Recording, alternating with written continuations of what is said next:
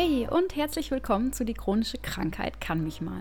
Der Podcast für alle, die trotz chronischer Erkrankung selbstbewusst und selbstbestimmt mit neuer Energie, Lebenskraft und Freude wieder voll durchstarten wollen. Schön, dass du reinhörst. Mein Name ist Tatjana Buchholz, kurz vorm Tati. Ich bin Naturwissenschaftlerin und angehende Heilpraktikerin sowie Reiki-Therapeutin und ich freue mich sehr, dich mit diesem Podcast auf deinem Lebensweg ein Stück weit begleiten zu dürfen.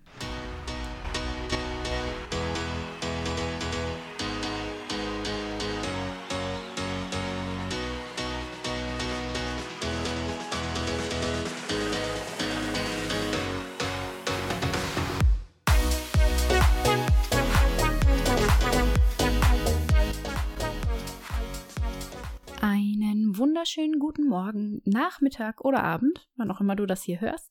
Ich freue mich total, dass du wieder mit dabei bist und dir die heutige Podcast-Folge zum Thema Lipödem anhörst. Ich hoffe, du konntest die letzte Folge gut verdauen. Wenn es dir vielleicht zu wissenschaftlich war, darfst du dich jetzt auf eine etwas weniger wissenschaftlichere Folge freuen. Bevor ich mit dieser Folge starte, wollte ich dich kurz informieren, dass ich letzte Woche an einer Umbilikalhernie, also einem sogenannten Bruch in der Bauchwand im Nabelbereich, oder auch Nabelbruch, einfach gesagt, operiert wurde. Dieser ist wahrscheinlich während der Schwangerschaft letztes Jahr aufgetreten, falls du dich fragst, woher sowas kommen kann. Ich sage das, weil es gut ins Thema Selbstheilung passt. In diesem Fall war es für mich angebracht, da zunächst erstmal die Schulmedizin in Anspruch zu nehmen, also im Rahmen der OP und auch Schmerzmittelgabe für eine kurze Zeit. Da ich die Einnahme von Schmerzmitteln aber so gering wie möglich halten möchte, habe ich auch eine alternative Technik zur Schmerzstillung angewendet, die bei mir immer sehr gut funktioniert. Das ist das Jinshin Jutsu. Diese ähm, japanische Lebens- und Heilkunst bedeutet, übersetzt, dass die Kunst des liebenden Schöpfers durch den gütigen, mitfühlenden, bewussten und verstehenden Menschen. Mary Burmeister brachte diese Heilkunst zunächst mal in die USA und gab dort ihr Wissen weiter, bis es dann später auch Europa erreichte. Ich möchte an dieser Stelle ein Zitat von ihr anbringen, das da lautet Die Wahrheit ist, dass in jedem von uns die Kraft liegt, alles Leiden von sich abzuwerfen und vollkommenen Frieden und Einheit zu erkennen, jene Schöpfung vollkommener Harmonie zu sein, wirklich mich selbst erkennen. Damit starte ich nun in diese Folge. Ich wünsche dir viel Spaß beim Zuhören.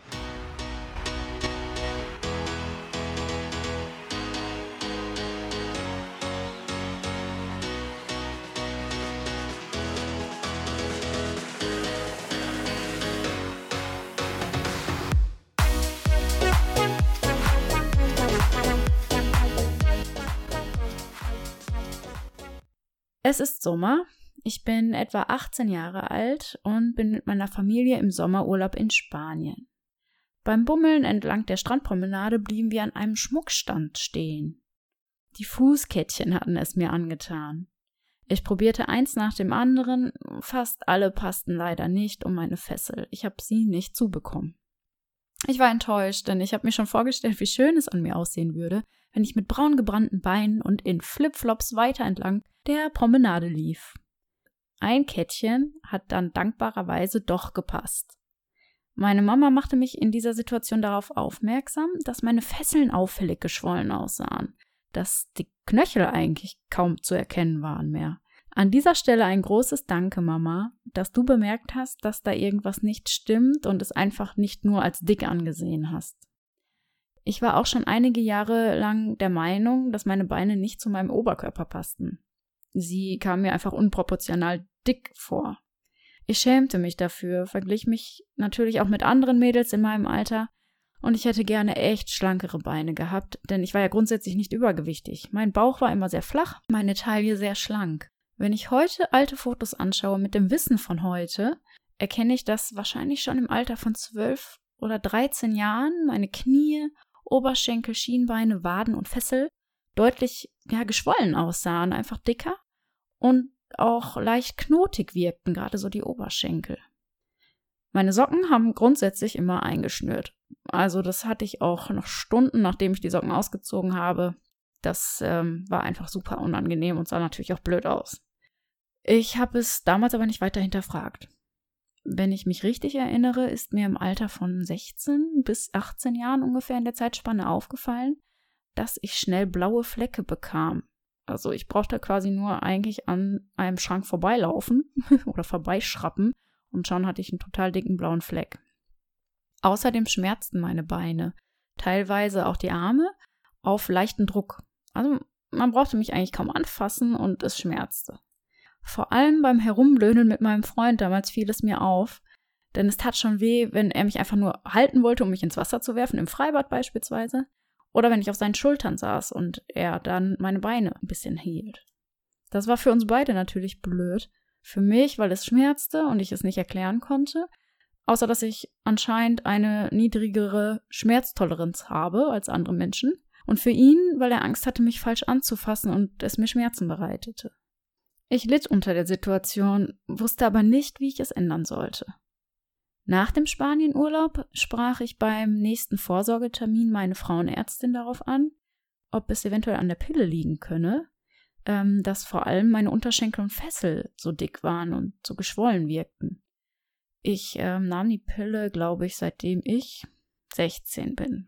Sie vermutete keinen direkten Zusammenhang, verschrieb mir aber dennoch eine andere Art der Verhütungspille. Außerdem empfand sie die Schwellung einfach als sehr gering, nicht weiter auffällig oder ungewöhnlich. Es seien möglicherweise einfach leichte Wassereinlagerungen. Es war ja Sommer. Mit der neuen Pille änderte sich nichts, außer dass ich tiefer in den Geldbeutel greifen musste. Sie war nämlich echt teuer. Ich nahm sie dennoch einige Jahre weiter, da ich nicht schon wieder eine Hormonumstellung durchmachen wollte. Und in, ja, in den nächsten Jahren nahm ich ein paar Kilos zu aber ich muss zugeben, dass es wahrscheinlich eher an der Ernährung und zu wenig Bewegung lag, als an der Pille. Auszuschließen ist das natürlich nicht. Vielleicht ähm, ging das irgendwie das eine mit dem anderen einher. Einmal wechselte ich die Pille dann aber noch, und zwar während des Studiums, also mit ja, etwa 24 Jahren. Diese war deutlich günstiger, was mir natürlich als Studentin sehr gelegen kam. Ich hatte über die Jahre aber immer wieder leichte Gewichtsschwankungen und auch meine Hormoneinstellung für die Schilddrüsenerkrankung Hashimoto war immer im Wandel, denn die Dosis musste immer mal wieder erhöht werden. Die geschwollenen Beine veränderten sich zum Nachteil. Die Schmerzen auf Druck wurden stärker und bei heißen Temperaturen schmerzten die Beine sogar auch einfach ohne Berührung. Sie waren dann einfach, ja, schwer. Es machte sich einfach eine Schwere in den Beinen bemerkbar. Vor allem, wenn ich lange stand was im Labor während des Studiums auch häufig vorkam. Auch das viele Sitzen in den Vorlesungen war jetzt nicht unbedingt förderlich, denn auch da äh, war natürlich keine Bewegung in den Beinen da und ähm, drückte einfach alles noch mehr auf dem Stuhl. Die meisten Unis, wie auch bei uns, war so, dass man ja so harte Holzklappstühle irgendwie hatte. Ähm, war jetzt nicht gerade sehr angenehm. Ich habe äh, meiner neuen Gynäkologin hier in der neuen Stadt, ich bin ja umgezogen zum Studium, die Problematik auch geschildert. Aber auch sie konnte mir nicht behilflich sein, empfahl mir aber, mich mal an einen Venenspezialisten zu wenden und verschrieb mir, wie ich ja schon vorher erwähnte, auch noch eine andere Pille. Ein Jahr nach Studienbeginn, also ein Jahr ungefähr, nachdem ich dann bei dieser Ärztin auch war, so es müsste 2012 gewesen sein, fand ich in meiner Unistadt Bielefeld einen Arzt, der meinen Symptomen eine Diagnose zuordnen konnte. Es wurde ein Lipödem mit sekundärem Lymphödem diagnostiziert. Dieser Arzt hatte sich weitergebildet im Bereich Lipödem und äh, kannte sich schon ganz gut aus. Es wurden einige Untersuchungen durchgeführt, wie Blutdruckmessungen an den Armen und Beinen, Sonographie der Beine also einfach auch ähm, die Venentätigkeit wurde getestet. Dann das Abtasten der Beine, denn das Gewebe fühlt sich so, also wenn man so ein bisschen an, äh, ja, über die Haut streicht, fühlt sich das etwa so an, als seien da so kleine Styroporkügelchen unter der Haut. Dann gab es noch den paradoxen Kneiftest, bei dem wird an der Beinaußen- und Beininnenseite gekniffen und ist der Schmerz außen stärker als innen, liegt sehr wahrscheinlich ein Lipödem vor. Denn bei gesunden Menschen ist es einfach genau andersrum. Auch ähm, ja, beim bloßen Betrachten eigentlich kann äh, mit langjähriger Erfahrung auch eine Lipödem-Diagnose gestellt werden, weil einfach der Körper so unproportional aussieht. Und ja, man sieht es einfach dem Gewebe schon an. Ich denke, wenn auch andere Betroffene, so wie ich, jetzt schon äh, lange Jahre einfach mit der Erkrankung durchs Leben gehen, auch wir können schon oft bei anderen Frauen erkennen, ob sie auch vom Lipödem betroffen sind oder nicht. Die Beine und Arme sind nämlich meist voluminöser als der schlanke Körperstamm. Die Anamnese des Patienten hilft natürlich zusätzlich, da viele Patienten eine starke Hämatomneigung haben und ähm, Druckschmerz schildern.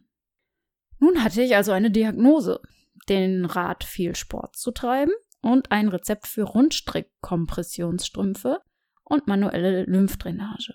Dass äh, Rundstrick nicht hilfreich ist bei Lipödem, erfuhr ich einige Zeit später von meiner Tante, die Physiotherapeutin ist und bereits von dem Krankheitsbild gehört und gelesen hatte. Ich habe beim nächsten Kontrolltermin meinen Arzt daraufhin angesprochen, musste ein bisschen diskutieren und meinen Standpunkt klar machen, dass ich meiner Tante da vertrauen würde und ähm, bitte jetzt Flachstrickstrümpfe verschrieben bekommen wollte. Alle die, die jetzt hier zuhören und auch die Diagnose Lipödem bekommen haben, werden die Kompressionsstrümpfe kennen. Diese waren noch schwieriger anzuziehen als schon die Rundstrickstrümpfe und deutlich fester, erfüllten aber super ihren Zweck. Also meine Beine fühlten sich viel leichter an und in Verbindung mit der Lymphdrainage wurden auch die Schmerzphasen erträglicher. Zu den Strümpfen allerdings entwickelte ich eine Hassliebe. Sie waren nicht gerade das, was ich täglich tragen wollte, vor allem nicht im Sommer, obwohl es dann natürlich umso wichtiger ist. Das tägliche An- und Ausziehen wurde zur Qual. Ich schämte mich auch immer noch, wenn ich mal kurze Hosen ohne die Strümpfe trug, was natürlich ab und zu mal vorkam, denn wenn es super heiß ist, ist es einfach nicht leicht, in diese Strümpfe zu kommen. Und da muss ich sagen, habe ich auch dann und wann mal geschludert. Gewöhnte mich mit den Jahren zwar an die Strümpfe, war auch sehr geübt im Anziehen, das geht übrigens mittlerweile in ein bis zwei Minuten, und akzeptierte mein Schicksal oder wie auch immer du es nennen möchtest. Aber ich war von Selbstliebe noch weit entfernt. Mein Körper passte einfach nicht zu mir und ich wollte ihn nicht anerkennen. Wie ich bereits in den ersten Folgen erwähnte, habe ich vor zwei bis drei Jahren, nach Jahren mit Gewichtsschwankungen, begonnen, meinen Lebensstil zu verändern. Was war der Wendepunkt? Ich glaube, der Ausbruch meiner dritten chronischen Erkrankung in dem Jahr der Veränderung, ein Workaholic-Modus mit viel Stress, und ein Autounfall im Jahr zuvor haben mich zum Nach- und Umdenken gebracht. Ich brauchte etwas, um Stress abzubauen und meine Gewichtsschwankungen ein Ende zu setzen und einfach fröhlicher zu sein. Zunächst setzte ich die Pille ab, vor allem aber auch aufgrund eines Kinderwunsches. Und dann nachträglich aber auch einfach den Gedanken, ich möchte nicht meinem Körper noch mehr Hormone zufügen als nötig, weil auch mit der Schilddrüse nehme ich ja schon Hormone zu mir. Ich achtete vermehrt auf meine Ernährung, denn auch wenn mir kein Arzt mitteilte, dass Ernährung eine wichtige Rolle spielt, äh, beim, gerade beim Lipödem, aus welchen Gründen auch immer, also warum kein Arzt ähm, Lipödem-Betroffene darauf aufmerksam macht, machte es für mich Sinn, auf meine Ernährung zu schauen. Ich kochte überwiegend frisch, achtete darauf, unverarbeitete Lebensmittel zu verwenden und begann regelmäßig Sport zu treiben. So verlor ich ein paar Kilos. Ich muss natürlich dazu sagen, ich lag laut BMI schon immer im Normbereich, äh, wenn auch hin und wieder an der oberen Grenze. Und viel wichtiger aber, ich baute Muskeln auf und Stress ab. Mehr Muskelmasse bedeutet nämlich gleichzeitig auch, dass mehr Kalorien verbrannt werden und es auch schneller an die Fettreserven geht. Großartige Nebeneffekte waren dabei, dass meine Beine nicht mehr so schwerfällig waren. Also sie fühlten sich einfach nicht mehr so schwer an und waren auch nicht mehr so stark geschwollen. Auch im Sommer war es viel angenehmer als in den Jahren zuvor. Ich begann außerdem mit Entspannungstechniken, welche bei der Schmerzreduzierung unterstützten. Yoga und Meditation möchte ich an dieser Stelle mal nennen. Jetzt habe ich schon recht ausführlich meine Geschichte mit dem Lipödem erzählt. Was ist denn nun eigentlich das Lipödem und was ist bei der Entstehung maßgeblich beteiligt? Wenn das Lymphsystem normal funktioniert, gleicht es den Flüssigkeitsspiegel aus im Körper und schützt den Körper vor Infektion. Bei einem Teil der weiblichen Bevölkerung funktioniert das System aber nicht richtig und das Körperfett ist überproportional verteilt. Also man könnte auch sagen, dass normales Bindegewebe in krankhaftes Fettgewebe umgewandelt wird. Zunächst konzentriert sich das Fett im Gesäß und in den Beinen. Das birnenartige Ungleichgewicht zwischen der oberen Körperhälfte und der unteren Körperhälfte ist meist stark ausgeprägt. Schließlich entwickelt sich das Problem zu einem schmerzhaften Zustand, der als Lipödem bezeichnet wird und häufig mit Fettleibigkeit verwechselt wird. Im weiteren Verlauf blockiert lipödemisches krankhaftes Fett die Gefäße des Lymphsystems, was zu einer weiteren Erkrankung führt, die als Lymphödem bezeichnet wird. Dies ist nicht neu für Personen, die jetzt an dieser belastenden Krankheit schon leiden. Wie kann das Lipödem kurz definiert werden? Lipödem ist eine mit Schwellungen einhergehende, schmerzhafte und chronische Beinerkrankung. Hauptsächlich Beinerkrankung, kann aber auch die Arme betreffen, die fast ausschließlich Frauen betrifft. Und zwar etwa 10 bis 11 Prozent aller Frauen. Das ist schon eigentlich eine ganze Menge. Das Lipödem wird in drei Stadien und vier Typen eingeteilt. Darauf möchte ich jetzt in dieser Folge nicht mehr weiter eingehen. In den Shownotes findest du aber diesbezüglich Literaturangaben, wenn du dich da noch weiter schlau machen möchtest. Ich glaube, das würde jetzt hier den Rahmen sprengen. Auch wenn das Krankheitsbild nun einen Namen bekommen hat, ist es wissenschaftlich noch wenig erforscht. Es ist nicht abschließend geklärt, welche Ursache der Krankheit zugrunde liegt. Einige Patienten haben betroffene weibliche Familienmitglieder wie Großmutter, Mutter, Schwester oder Tochter. Daher gehen Forscher davon aus, dass eine mögliche Vererbung von X-chromosomal dominantem oder autosomal dominanten Muster mit Geschlechtsbeschränkung vorliegt. Das Lipödem beginnt normalerweise nach der Pubertät, Schwangerschaft oder Wechseljahre und wird durch Gewichtszunahme verschlimmert. Somit ist es offensichtlich, dass Hormonschwankungen als Auslöser gelten können. Nicht ausgeschlossen ist auch die Beteiligung von Autoimmunprozessen und wahrscheinlich spielt auch hier wieder der Stress eine große Rolle.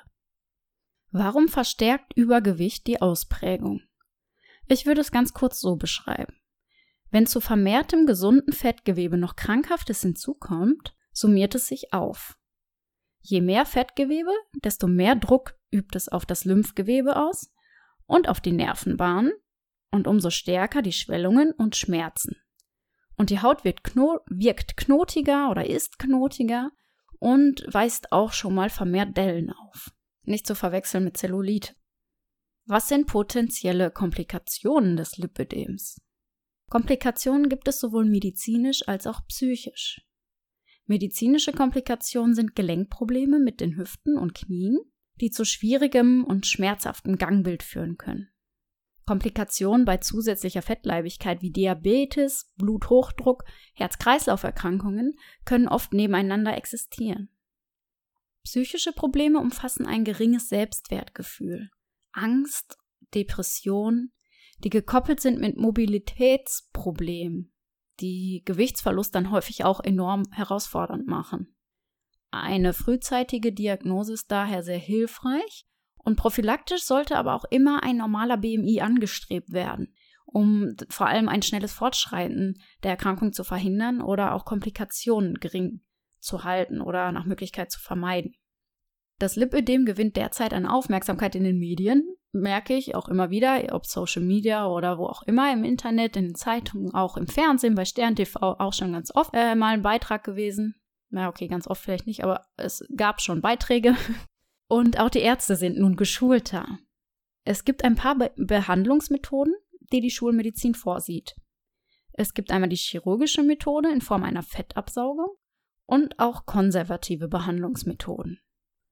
Die wasserstrahlunterstützte Fettabsaugung ist ein lymphschonendes Verfahren, das überschüssiges Fett entfernt und nützlich für die Patienten ist, bei denen es durch konservative Maßnahmen so zu keinerlei Verbesserung führt. Bei diesem Verfahren sei es im Vergleich zu Standardfettabsaugungsverfahren weniger wahrscheinlich, Lymphgefäße stark zu beschädigen. Viele Patienten berichten verbesserte Gehfähigkeit, weniger Schmerzen und eine bessere Lebensqualität. Noch gibt es aber keine ausreichende Langzeitstudie, die belegt oder Studien, die belegen, dass das krankhafte Fettgewebe tatsächlich dauerhaft entfernt ist und nicht wieder auftreten kann.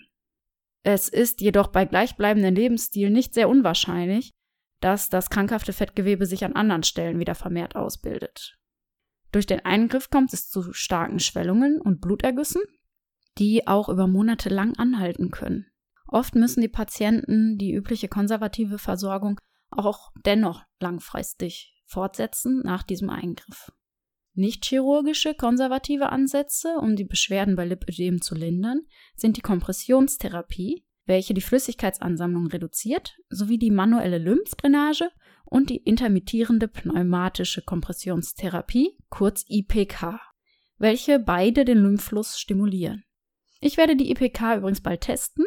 Das Gerät habe ich schon bereits vor Ort.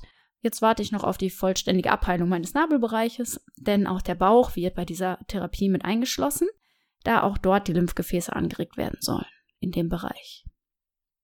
Zusätzlich zu den genannten Therapieformen ist es wichtig, die Bewegung, Ernährung, emotionale Unterstützung und das Behandeln von anderen gleichzeitig existierenden Ursachen zu involvieren. Kurz gesagt, ein gesunder Lebensstil ist hier angezeigt. Bewegung kann zum Beispiel das Gehen, Schwimmen, Radfahren, Pilates oder Körpervibration sein. Bewegung hilft hier, Flüssigkeitansammlung zu reduzieren und die Mobilität zu verbessern. Und natürlich auch, um generell Herz-Kreislauf-System zu stärken und ja auch an ja, die Fettreserve noch zu kommen. Denn klar, mehr Bewegung, das heißt mehr Verbrennung von Energie. Eine gesunde Ernährung wird empfohlen, um das Fortschreiten des Lipidems zu verhindern. Obwohl hier Gewichtsverlust nichts direkt am krankhaften Gewebe ändert, ist die Verhinderung von zusätzlichem Gewicht wichtig, denn bei jeder Gewichtszunahme an den betroffenen Körperstellen verhindert einfach die Behandlung oder erschwert die Behandlung. Außerdem senkt eine Ernährungsumstellung auch Entzündungen im Körper. Sauberkeit von Haut und Nägel verringert das Risiko von Wunden und Infektionen. Ja, die emotionale und psychische Unterstützung wird oft übersehen. Daher kann eine psychologische Beratung durch einen Coach zum Beispiel angebracht sein. Liegen aber schon sehr starke Depressionen vor, ist der Weg zum Psychotherapeuten doch ratsam. Eine der Methoden, die ich anwende für emotionale und psychische Gesundheit, aber auch um eine innere Balance zu bekommen und somit das Stresslevel gering zu halten, was wiederum einen positiven Einfluss auf die Krankheit hat oder generell auf chronische Erkrankungen, ist die Meditation. Jüngste Studien haben gezeigt, dass Meditation, die sich auf die Verbindung von Körper und Geist konzentriert, therapeutisch ist. Insbesondere die Achtsamkeitsmeditation hat sich als erfolgreich erwiesen, da sie das Wohlbefinden des Einzelnen steigert, das Selbstmitgefühl fördert und das Körperbild positiv beeinflusst.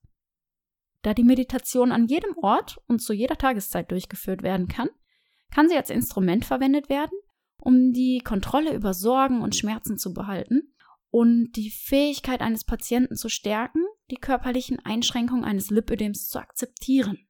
Ich würde sagen, eine Meditation ist schon sehr alltagstauglich, weil es kann einfach von fünf Minuten bis auch zu einer halben Stunde, bis auch im äußersten Fall sogar bis zu 60 Minuten praktiziert werden.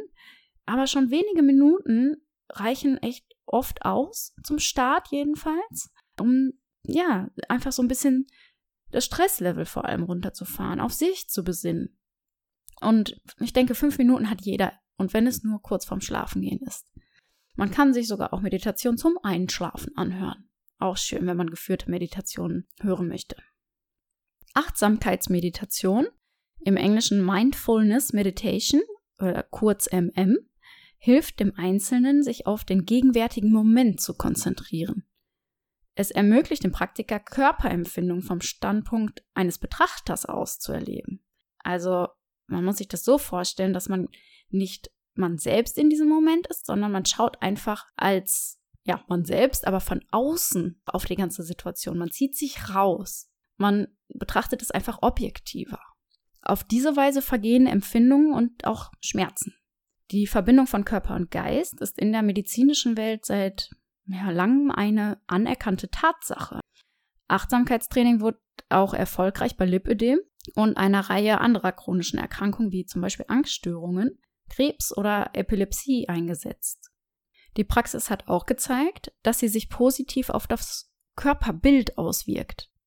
Bei regelmäßiger Anwendung aktiviert diese Meditation die Verbindung zwischen Körper und Geist und ebnet den Weg für Lipödem-Betroffene, das Leben zu genießen, anstatt es einfach nur zu ertragen. Die Ergebnisse der Studie Selbstmitgefühl und Körperunzufriedenheit bei Frauen, eine randomisierte, kontrollierte Studie einer kurzen Meditationsintervention, so heißt die Studie, deuten darauf hin, dass die Interventionsteilnehmer im Vergleich zur Kontrollgruppe eine signifikant stärkere Verringerung der Körperunzufriedenheit hat, der Körperscham und des bedingten Selbstwertgefühls aufgrund des Aussehens, sowie einen größeren Gewinn an Selbstmitgefühl und auch der Körperwahrnehmung verzeichneten. So kann das Gefühl der Frust und Machtlosigkeit, die durch das Lipödem hervorgerufen werden kann, umgewandelt werden in Lebensfreude, in innere Stärke und Selbstbewusstsein und einfach zu einem besseren ja, Körpergefühl führen. Und hier schließt sich nun der Kreis zu dem zu Beginn genannten Zitat. Ich wiederhole es hier nochmal. Die Wahrheit ist, dass in jedem von uns die Kraft liegt, alles Leiden von sich abzuwerfen und vollkommenen Frieden und Einheit zu kennen jene schöne Schöpfung vollkommener Harmonie zu sein, wirklich mich selbst erkennen und anzunehmen, wie ich bin. Es ist okay, wenn du zunächst frustriert bist, dich machtlos fühlst, dich in einem Körper gefangen fühlst, der deinem Wesen nicht entspricht.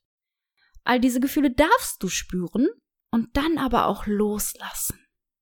Du wirst nicht glücklich werden, wenn du in einer Schleife aus negativen Gedanken und Gefühlen festhängst. Du darfst jeden Tag neu entscheiden, wie du dich fühlen möchtest und dann die notwendigen Schritte in die Wege leiten, damit du dieses Gefühl erreichst. Was wäre, wenn du im Kampf gegen das Lipödem nachgibst, weil du die Klügere bist und dir einen Lebensstil aufbaust, der dem Lipödem nur wenig Platz lässt? Ein Kampf ist zu anstrengend und raubt einfach unnötige Energie, die du viel besser investieren könntest. Und stattdessen kannst du dich so annehmen, wie du bist. Dem Lipödem nicht so viel Aufmerksamkeit schenken, sondern dich selbst auf einer höheren Ebene entdecken und wertschätzen. Dich als Seele, als deinen Geist. Erkenne, wie wertvoll du bist. Ich weiß, du bist mehr als dein Lipödem Glückskind. Werde von einer Kriegerin zur Strategin. Ich hoffe, du hast nun das Krankheitsbild Lipödem besser kennengelernt oder überhaupt das zum ersten Mal vielleicht auch gehört. Und wenn du selbst betroffen bist, hast du dich vielleicht wiedererkannt. Und vielleicht konnte ich dir ein bisschen Mut machen und dir Wege aufzeigen, wie du mit der Erkrankung besser umgehen kannst. Ich freue mich sehr, wenn du diese Folge teilst mit deinen Bekannten, mit deinen Freunden, mit deiner Familie, mit ja, Leuten, die selbst betroffen sind oder vielleicht noch auf eine Diagnose warten, aber auch denken, ähm, ja, es könnte eventuell das Lipödem sein. Gebe mir gerne ein Feedback auf Instagram unter energetic.holistic.healing oder auf Facebook unter Holistic Healing, Leben mit chronischer Erkrankung. Und es würde mich auch super freuen, wenn du deine Erfahrungen mit deiner Reise zur Diagnose Lipödem oder auch wie du einfach mit dem Lipödem umgehst, solltest du betroffen sein, wenn du die teilst, die Erfahrung, und abonniere gerne meinen Podcast. Let's stay positive. Deine Tati.